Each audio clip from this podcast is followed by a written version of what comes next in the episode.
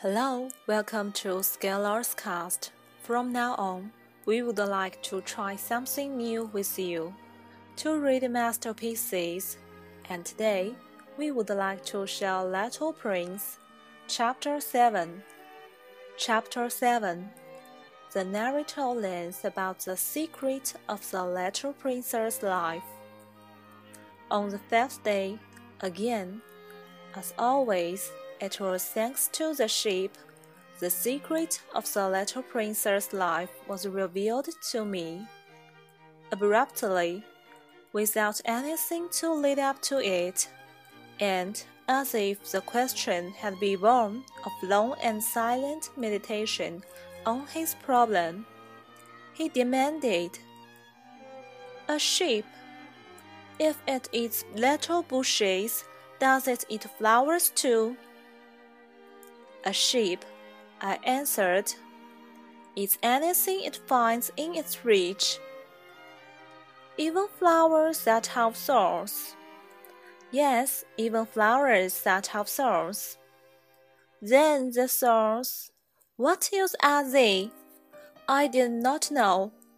At that moment, I was very busy trying to unscrew a bolt that had got stuck in my engine. I was very much worried, for it was becoming clear to me that the breakdown of my plan was extremely serious, and I had so little drinking water left that I had to fear for the worst. The thorns, what use are they? The little prince never let go of a question once he had asked it. As for me, I was upset over that boat. And I answered with the first thing that came into my head. The thorns are of no use at all. Flowers have thorns just for spite. Oh. There was a moment of complete silence. Then the little princess flashed back at me with a kind of recent resentfulness. I don't believe you. Flowers are weak creatures. They are naive. They reassure themselves as best they can. They believe that their thorns are terrible weapons. I did not answer. At that instant, I was saying to myself, if this bolt still won't turn, I'm going to knock it out with a hammer. Again, the little prince disturbed my thoughts. And you actually believe that the flowers?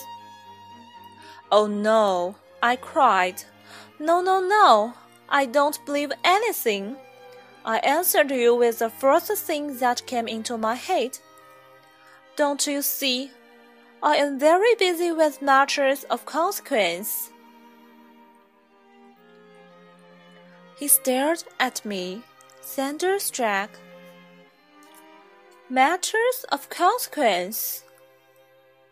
He looked at me there with my hammer in my hand, my fingers black with engine grease, bending down over an object which seemed to him extremely ugly.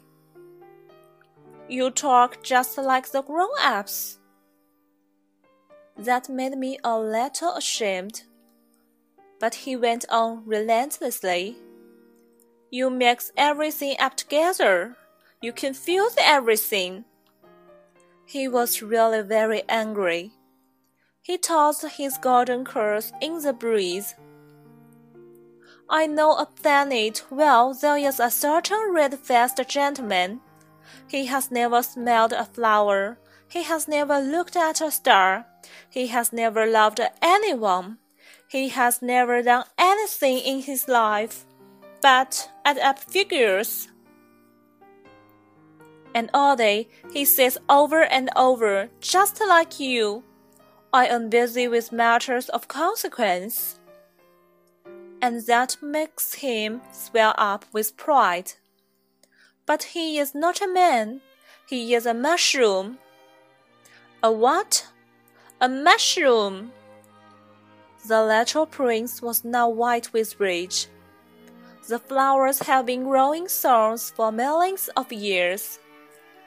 For millions of years, the sheep have been eating them just the same. And is it not a matter of consequence to try to understand why the flowers go to so much trouble to grow thorns, which are never of any use to them? Is the warfare between the sheep and the flowers not important? Is this not of more consequence than a red-faced gentleman's stamps? And if I know, I, myself, one flower which is unique in the world, which grows nowhere but on my planet, but which one little sheep can destroy in a single bite some morning without even noticing what he is doing. Oh, you think that is not important? His face turned from white to red as he continued. If someone loves a flower, of which just one single blossom grows in all the millions and millions of stars, it is enough to make him happy just to look at the stars he can say to himself, Somewhere my flower is there. But if the sheep eats the flower, in one moment, all his stars will be darkened. And you think that is not important. He could not say anything more. His words were choked by sobbing. The night had fallen. I had let my tools drop from my hands. At that moment, now was my hammer, my bolt, or thirst or death. On one star, one planet, my planet, the earth, there was a little prince to be comforted. I took him in my arms and rocked him. I said to him, The flower that you love is not in danger. I will draw you a muzzle for your sheep.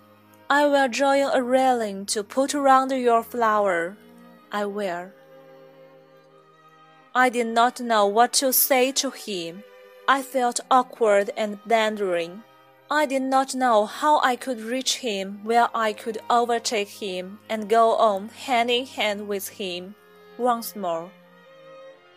It is such a secret place, the land of tears. Thank you for listening. We are still there or be square next time. Goodbye.